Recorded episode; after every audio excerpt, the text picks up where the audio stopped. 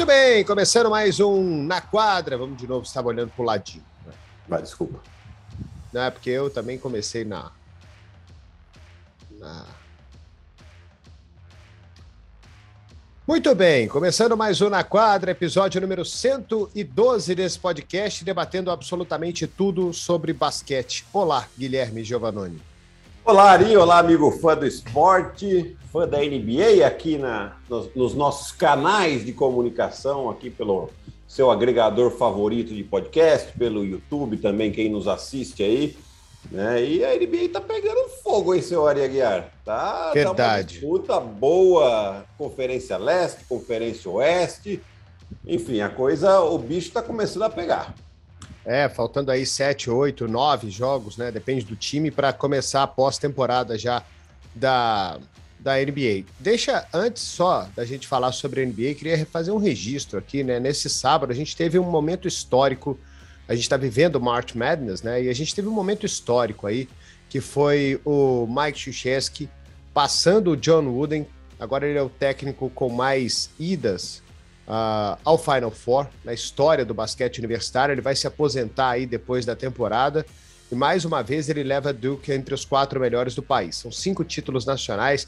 É o único técnico de basquete a levar uh, o seu time para o Final Four em cinco décadas diferentes. É, são 42 anos à frente de Duke. É um trabalho glorioso. Jogos Olímpicos, campeão mundial, deu um jeito na seleção americana depois daquele campeonato terrível de 2004. É, é uma carreira muito vitoriosa. Deve ter muito pouca gente no mundo que saiba mais de basquete do que o Coach K. Então, uma carreira gloriosa que vai se encerrar após o final dessa temporada.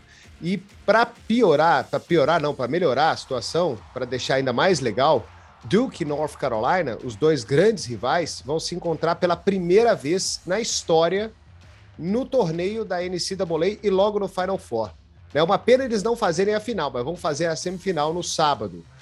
North Carolina ganhou o último jogo do Coach K lá no ginásio de Duke. Né? Então, ele deve estar mordido. É um time com talentos individuais muito interessantes. Então, assim, me estendi bastante para falar dele, porque é um cara que merece demais e foi um final de semana é, glorioso e ele tá nas nuvens e ele merece descansar, fazer o que ele quiser, pescar, passear de barco, é, comprar, sei lá, um avião e sair rodando o mundo inteiro, conhecer todas as praias do planeta, tudo que ele quiser fazer, ele merece. Menos ser técnico de basquete. É, não, isso aí já chega. Chega. Não, mas é espetacular mesmo, né, Eu acho que você foi é, perfeito aqui na sua, na sua colocação. E, e, e para fechar, né, uma semifinal contra Duke, que é a maior rivalidade é, da, North da Carolina. Própria... Oh, contra North Carolina. O Duke é, é do, do Mike Krzyzewski. Né? É, mas para fechar com essa, essa, rivalidade enorme que tem entre as equipes, entre as universidades, é, num Final Four, se encontrar pela primeira vez num Final Four, no último que vai ser o da carreira do, do Mike Krzyzewski. Na verdade, nas últimas três semanas nós estamos assim, né? Esse pode ser o último, esse pode ser o último, e nunca é, nunca é. Vamos ver tá se ele consegue, é, se ele consegue fazer com que ele tenha pelo menos mais um jogo ainda na carreira, que seria chegar à final, né? E não Ó. tem mais, é, é, isso, ele ganhar ou não essa final não muda absolutamente nada a carreira dele, mas é claro que ele, competitivo que é, quer fechar com chave de ouro. Não, o time dele é muito bom. Ele vai ter um cara aí que vai para a NBA e vai fazer muito sucesso na NBA, que é esse Paulo Banqueiro. Uhum. Esse cara vai para a NBA. Ele, ele, ele, ele me lembra, assim, a gente tem que guardar. Eu tô falando de tipo físico, tá? Ele me lembra bastante o Kevin Durant.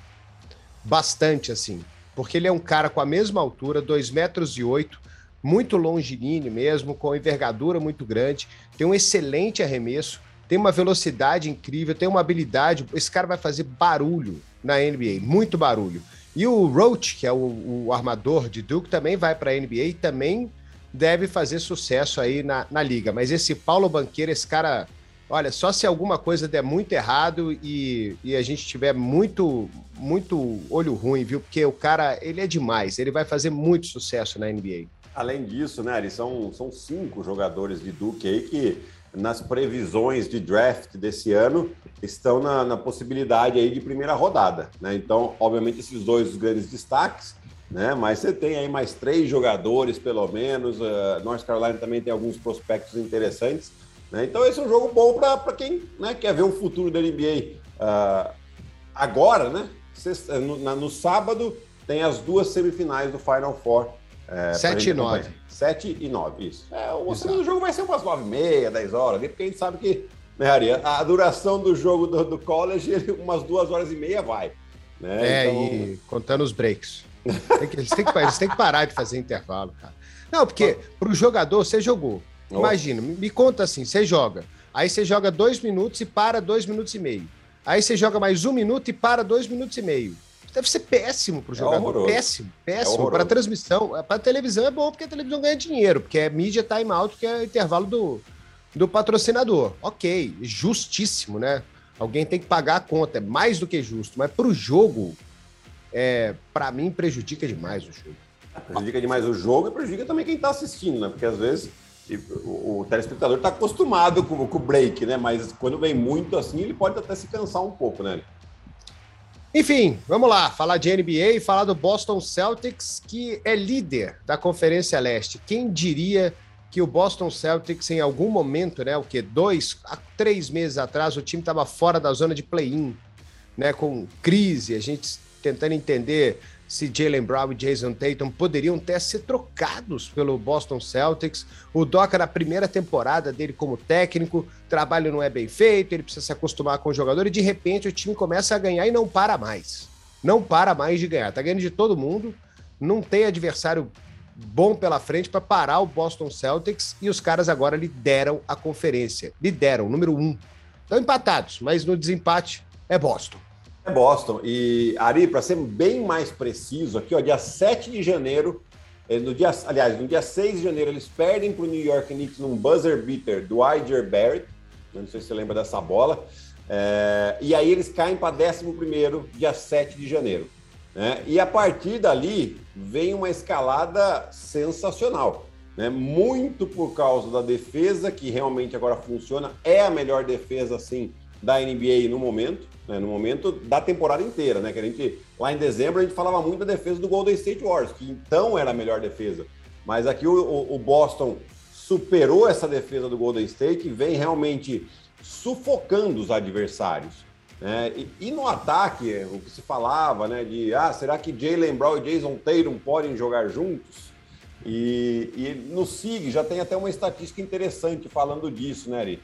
Falando que eles são, já são a, a terceira dupla é, de jogadores com 25 anos ou menos a terem mais jogos de 30 pontos na temporada. São sete jogos em que os dois jogadores alcançaram 30 pontos nessa temporada. Fica só atrás de Mark Aguirre e Rolando Blackman, lá em 83 e 84. E em 2011 e 2012, 2011 12, temporada 2011 12, Kevin Durant e Russell Westbrook com nove jogos. Então eles têm ainda aí um tempinho para bater essa marca dessas duas duplas. Né? E, mas assim, defensivamente, uma equipe muito aguerrida. Sofreram um golpe hoje. Exatamente hoje que saiu a notícia que o Robert Williams, terceiro, está com um problema no menisco do joelho e talvez tenha que ficar algumas semanas fora. Né? Por que, que é um golpe duro? Porque o Robert Williams é o jogador que é, defensivamente até poderia ser cotado para defensor do ano.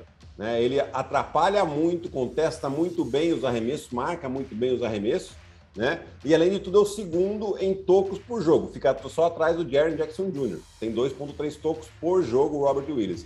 Então essa proteção de ar agora vai ficar um pouquinho comprometida. Mas a equipe, você vê que é, é uma unidade realmente absurda o como eles estão jogando de maneira coletiva. É, e eu queria só pegar esse mês de março aqui, Gui, só para uhum. gastar esse tempinho, só para ilustrar todo essa, esse bom momento do Boston Celtics, porque o time não está só vencendo, né? Ele está passando por cima é. de todo mundo. Né? Então, março começou lá no dia primeiro, né? com a vitória em cima do, do, do Atlanta Hawks, 107 a 98, 9 pontos de diferença. Depois, 120 a 107 no Memphis Grizzlies, né? que está lá na segunda colocação do Oeste. Quer dizer, não é qualquer time, né? O... Depois, uma vitória contra o Brooklyn Nets, 126 a 120. O ataque de Brooklyn é bom, se fizeram 120 pontos, mas ganharam o jogo. Depois contra Charlotte, 115 a 101. Depois contra Detroit, 114 a 103. Aí perderam para os Mavericks, né? 95 a 92. Uhum. Aí ganharam de Golden State 110 a 88 no jogo que o Curry machucou, né? Sim. Aí depois destruíram o Sacramento Kings 126 a 97. Aí ganharam de Denver por 20 pontos, 124 a 104. Aí ganharam de 132 a 123 do Thunder.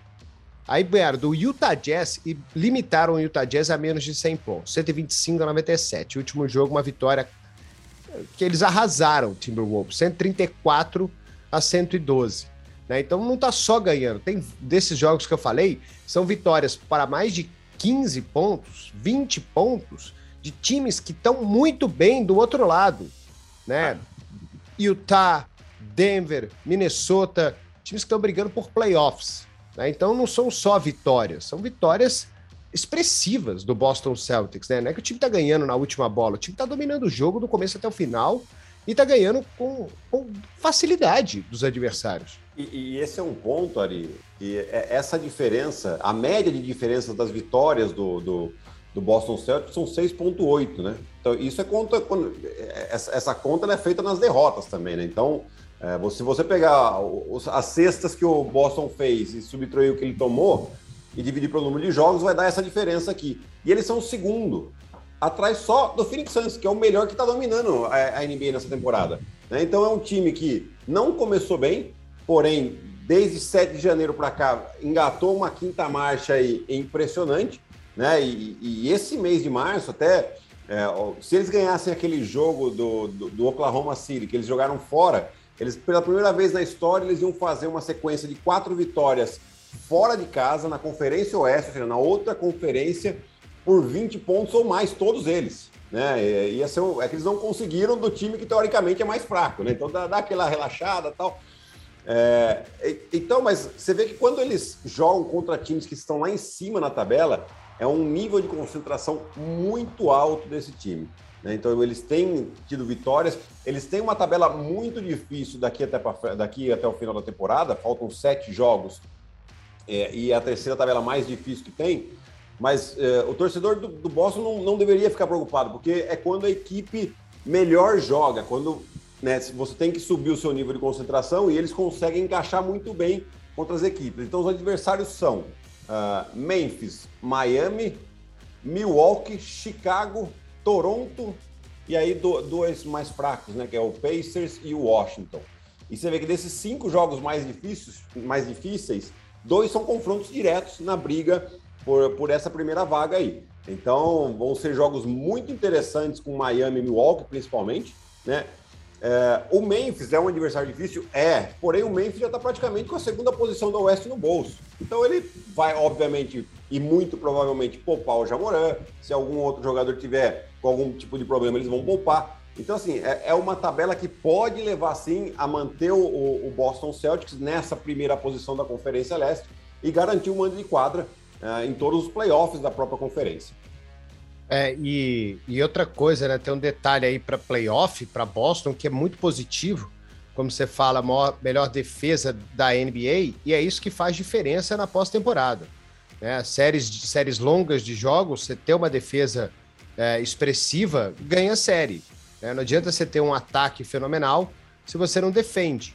O Milwaukee Bucks só foi campeão no ano passado quando começou a defender melhor quando começou a parar o Phoenix Suns no ataque, quando anulou o Chris Paul, colaram no Devin Booker, forçaram para cima do Aiton e carregaram ele de falta. O que o, o, o, Drew Holiday defendeu naquela final e o PJ Tucker também, não existe. Né? Então esses caras jogaram demais. Então, defesa ganha sim campeonato é, e o playoff da NBA, historicamente, ele mostra isso.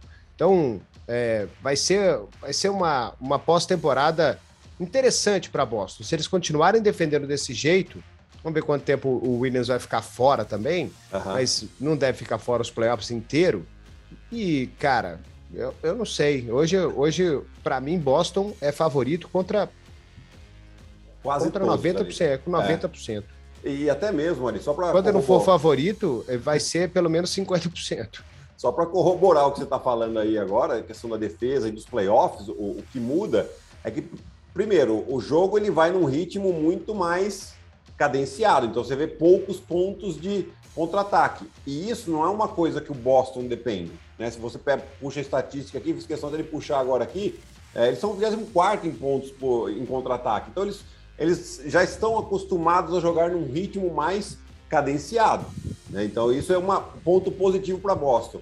E aí, é óbvio que a defesa coletiva está funcionando muito bem, mas quando a gente pega os indivíduos, eles têm ótimos defensores. Então, a gente está falando de Al Holford, que sempre foi um ótimo defensor. A gente está falando do Jalen Brown, que também é, é, é, depois do Marcus Smart ali, que também é outro ótimo defensor.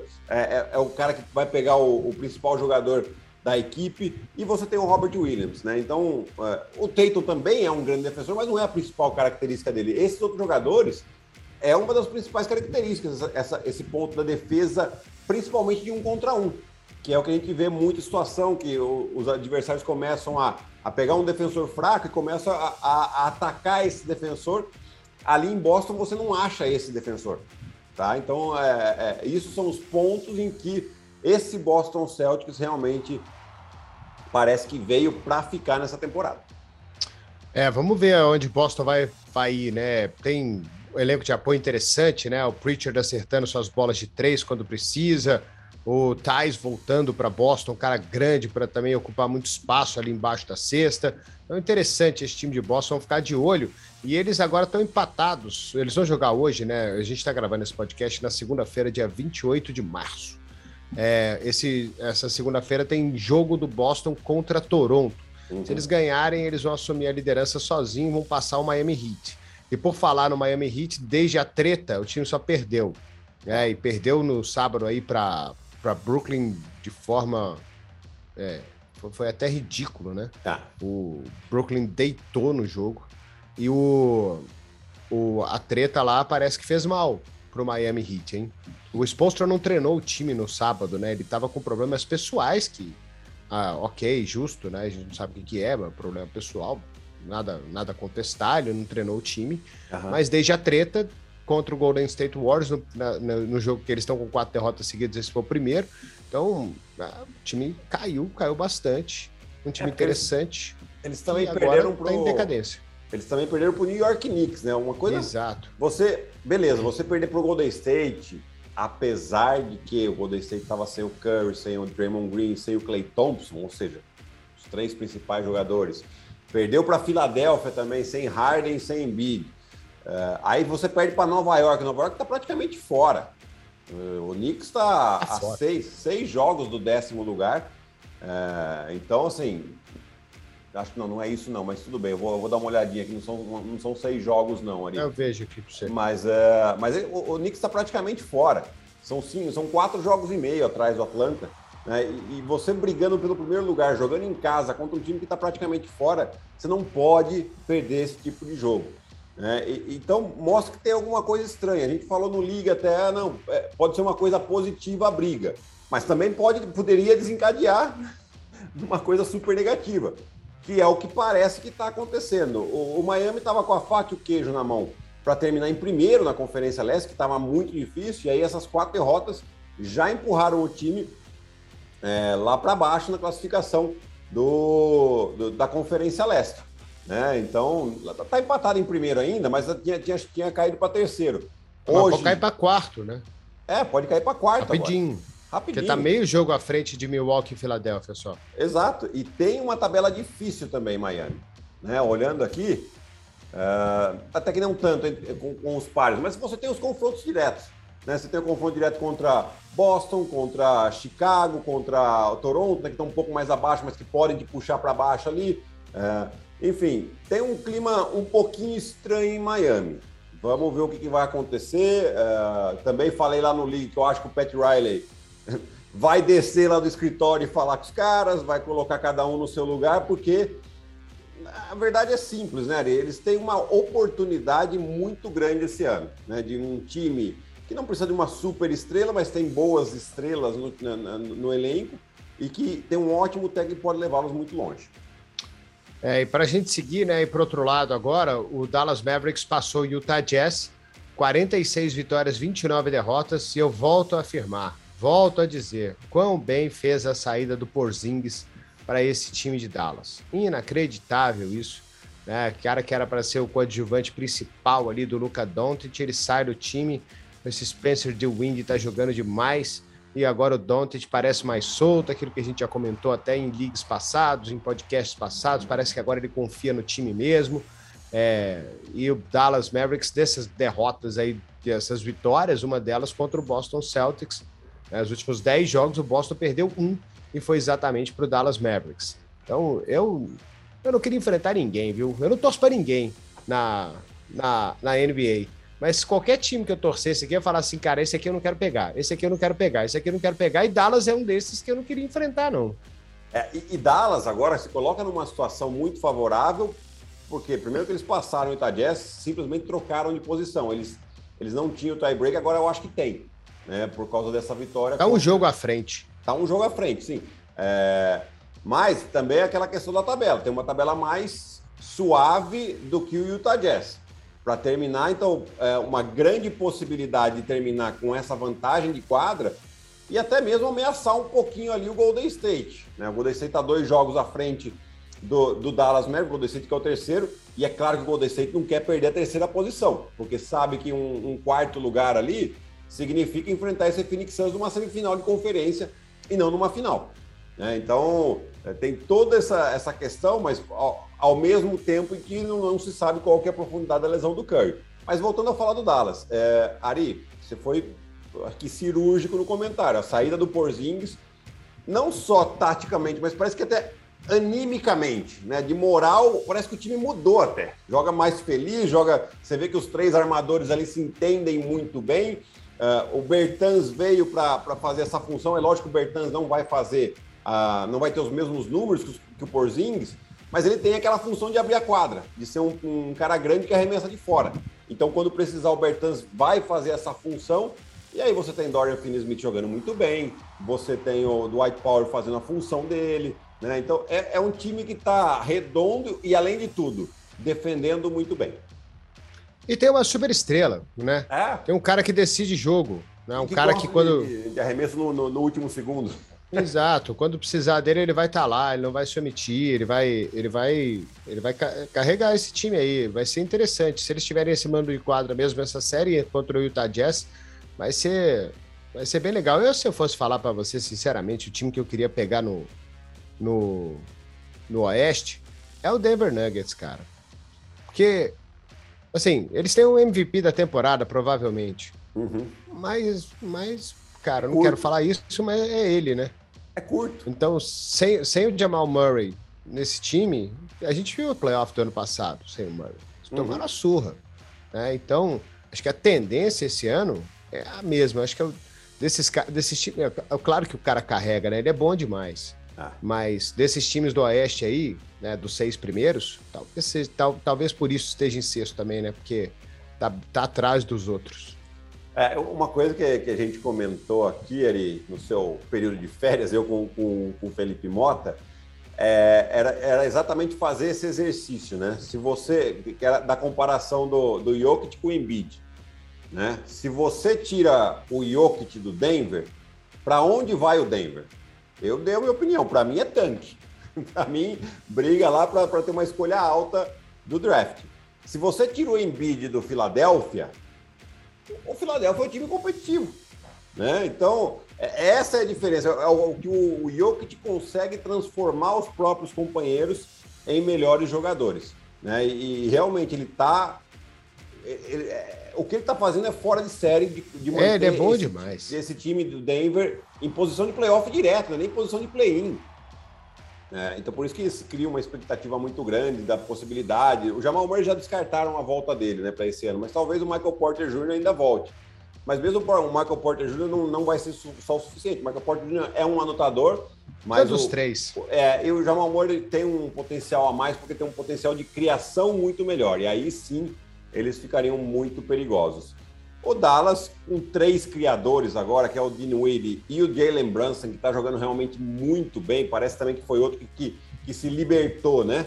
É, e, e, são jogadores que gostam de momentos quentes. Então, e, e existe mais, mais momento propício que playoff do que para ter momento quente.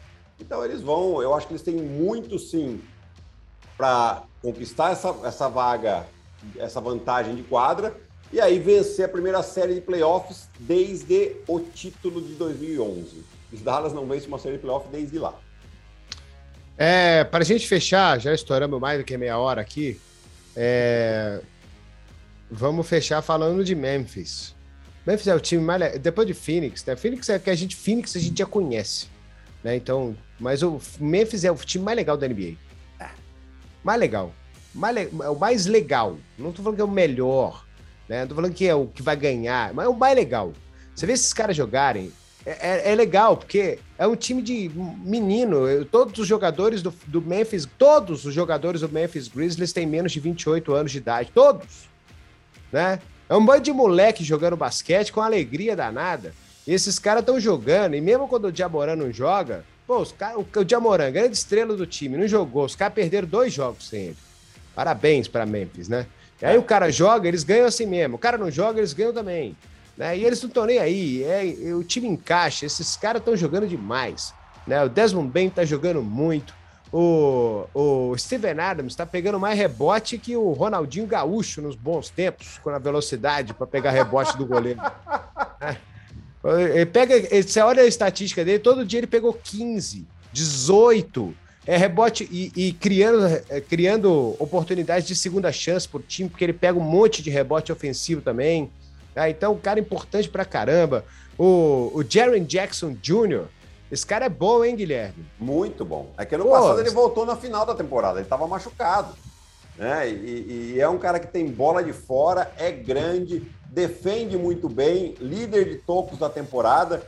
Né? Mas além dele, eu gosto muito dos, dos dois que você citou, que é o Desmond Bain e o Dylan Brooks.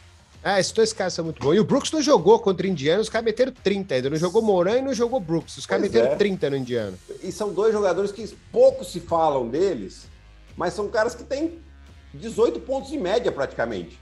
E o que os caras defendem também? Exato. Eu lembro do ano passado, o Dylan Brooks defendendo o, o Stephen Curry no play-in. Cara, era um carrapato. Um carrapato. Se o Curry fosse no banheiro, ele ia atrás. Era assim, é, ele é infernal defendendo. E aí no ataque eles têm bons aproveitamentos, jogam de maneira coletiva. É, o que se fala muito, né, principalmente a imprensa americana, os especialistas americanos, é que é um time que em playoff talvez tenha um é, jovem, problema. Né? Por ser jovem e por, e por ter um jogo de transição muito grande. Né? Mas eu, sinceramente, do jeito que eles jogam, compartilhando a bola, é porque eles se aproveitam da, da, da, velocidade, da juventude que tem, eles correm mais. Mas ainda assim, não é que eles, quando eles não correm, que eles jogam no 5 contra 5, eles joguem mal. Não, muito pelo contrário. É, você tem o, o Jamora que tem essa capacidade de criação enorme e de quebrar a defesa, que quando a ajuda chega e vai chegar, ele vai colocar principalmente esses dois arremessadores aqui em ritmo para meter as bolas de fora. E aí eu quero ver para a defesa adversária. E depois atrás, eles se garantem demais ali. É um time que, olha, tem tudo aí, inclusive, para desbancar a Golden State Warriors em um eventual desafio aí de, de playoffs. É, e o Taylor Jenkins tem que brigar para técnico do ano aqui, viu? Também acho. Tem que brigar para técnico do ano, porque, pô, com um time dessa molecada toda aí, eles trair tudo que os caras têm de bom, né? Perdão, é, é, é demais. É, para mim tem que brigar para técnico do ano aí, porque ah, também no começo da temporada você falava que Memphis ia ficar na segunda colocação do, do Oeste, de jeito nenhum. Não. Né? E esse cara levou o time dele para a segunda posição. O Jamoran está destruindo esse ano.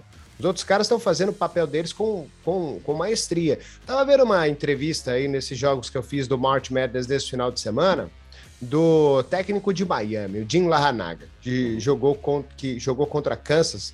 O time dele tomou uma surra no segundo tempo, eles perderam e tudo mais. Aí tava a entrevista dele no meio ali do primeiro tempo, a repórter perguntou para ele tipo, tava tudo bem e tal, o time tava competindo de igual para igual, se ele tava gostando de tudo. Ele falou que o time dele tinha que ser mais rápido, mais veloz. Que o basquete hoje ele tá quase uma corrida. Ele falou, ele usou a palavra sprint. É, isso aqui é quase um sprint.